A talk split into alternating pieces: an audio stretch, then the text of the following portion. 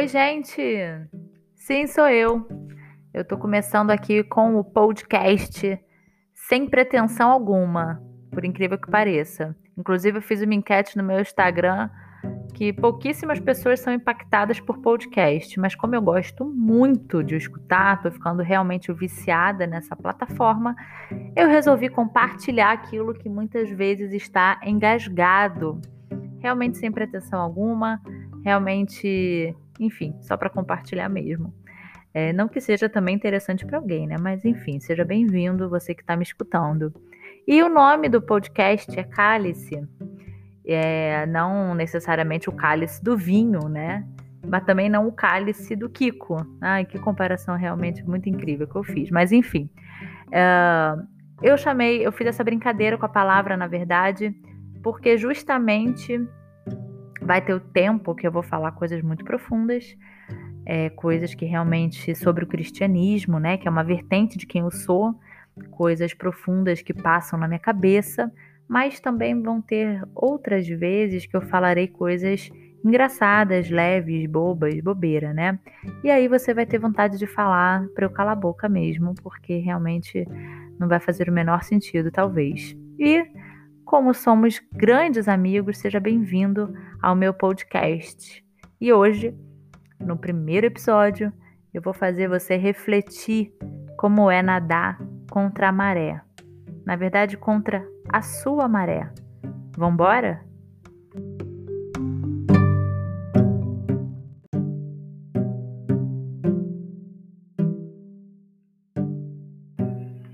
Na verdade, para começar a nadar contra a maré, é, a gente precisa ser um inconformado. Não é revoltado, não. É, sabe, aquele revoltado que quer mudar o mundo no grito, e acaba sendo intolerante com quem pensa diferente, sabe? É importante alinhar isso. É ser realmente uma pessoa inconformada. É uma pessoa que quer mudar o rumo da prosa.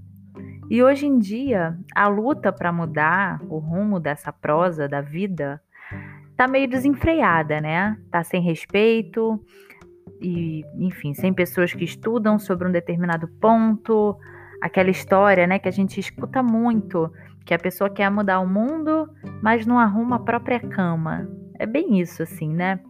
E é muito louco, porque quando eu falo sobre nadar contra a maré, eu aposto que você pensou coisas como como ser cristão nesse mundo maluco, ou como ser de uma posição política X em um mundo que pensa Y. Mas na verdade eu não vou falar dessa maré, não. Dessa maré é, óbvia. Eu vou falar da maré do dia a dia, de como você pode nadar contra a sua maré. Né? Por exemplo, como você consegue começar a dieta na segunda sem força para conseguir fazer nada. Ou como você consegue sair da cama quando está triste, melancólico. Ou como você consegue ter empatia consigo mesma quando você está surtando. Sabe, eu escuto muito falar sobre aquele positivismo barato, né? Aquelas frases que dizem, ai, vai dar tudo certo. Não, não se preocupe, é só uma fase. Ou aquele clássico do pensa positivo que vai rolar. Bom, primeiro de tudo, a gente precisa ter calma. Lidar e nadar contra a maré é muito difícil, né? Principalmente quando a maré é você, quando tá dentro de você. E aí, quando você não tem força, o que, que você faz? Como você vai reagir? Será que realmente o pensar positivo muda uma situação? Enfim, eu sei que cada pessoa tem a sua experiência e eu acho incrível ouvir experiências que são diferentes das minhas. É, mas o conselho que eu que eu te daria é para você ter misericórdia com você mesma. É, a gente muitas vezes consegue aconselhar o nosso melhor amigo tendo um olhar muito misericordioso, de compaixão por aquela pessoa, mas na hora que a gente está sofrendo, a gente julga muito o nosso sofrimento, a gente se sente ingrato, a gente tem vários sentimentos que nos rondam que são super injustos de sentir. Na Bíblia, sim, gente, eu não posso deixar de citar a Bíblia, né? A Bíblia diz o clássico também que todo mundo conhece, que é ame ao próximo como a si mesmo. Mas se você não consegue se tratar com amor, como que vai fazer essa roda girar? Como é que você vai amar o outro se você não consegue se amar? O amor próprio, ele demora a chegar. Eu, quando eu era mais nova, eu tinha uma ilusão de que era um clique. E aí eu ia começar a me amar. Mas ele demora. Você até acha que se ama, mas o processo de aceitação é lento. O processo de desconstrução é lento. O amor próprio acaba sendo uma ilusão muitas vezes, né? Que ele não aparece do dia para a noite. Ele é construído, ele é aos poucos. E aí você começa a entender as suas origens, você começa a entender a sua força, a sua garra, você reconhece e respeita as suas escolhas. Isso acontece com o tempo, não é quando você tem 15 anos, que você nem sabe o que vai fazer da vida. Isso acontece depois de um tempo. E nem sempre todas as suas escolhas são boas, tá? Normalmente elas não são boas. Mas você reconhece e você se conhece com elas. Bom, e contra a maré dá um trabalho absurdo. A gente, a gente sabe, né, que ouvir os outros é super complicado. Tem muita gente que é intolerante e levanta, e levanta a bandeira da tolerância. Mas é importante. É importante a gente identificar quem é diferente e ouvir quem é diferente. E a gente, quando a gente escuta o outro lado da moeda, outra vertente, a gente sai um pouco da nossa bolha, da bolha que a gente mesmo criou, tá? E a gente começa a identificar a nossa raiz, a se confrontar, sabe? E isso é, é, é um grande processo, é ir contra a sua própria maré. E esse confronto interno é tão necessário.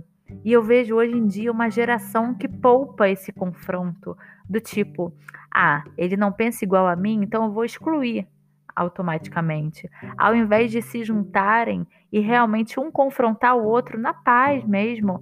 É, é, é, na, às vezes nem precisa nem ter um diálogo, mas você olhar como aquele outro ser humano totalmente diferente de você vive, já é um confronto e é tão necessário porque ele te aumenta, ele coloca uma lupa no seu interior e com essa lupa você entende algumas coisas, você perdoa outras, você escolhe outras, você se perdoa, você se liberta.